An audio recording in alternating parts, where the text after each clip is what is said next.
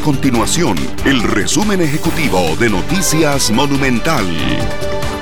El Colegio de Profesionales en Informática y Computación se pronunció acerca del reglamento de ciberseguridad para redes de quinta generación, conocidas como 5G, y señaló que el convenio de Budapest no estará directamente relacionado con la ciberseguridad aplicada a esta tecnología. El Ministerio de Ciencia, Innovación, Tecnología y Telecomunicaciones, MISIT, publicó este reglamento y señaló que no pueden participar empresas cuya casa matriz esté en países que no sean firmantes del convenio de Budapest.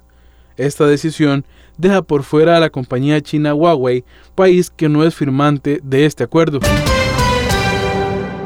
El Instituto Nacional de Seguros advirtió que si alguien le aparece el marchamo pagado a pesar de no haberlo hecho, eso podría ser un intento de estafa. El INSI hizo un llamado preventivo a los dueños de vehículos para que verifiquen todos los pasos a la hora de cancelar el derecho de circulación y a hacerlo únicamente en los canales que tienen habilitados de manera oficial.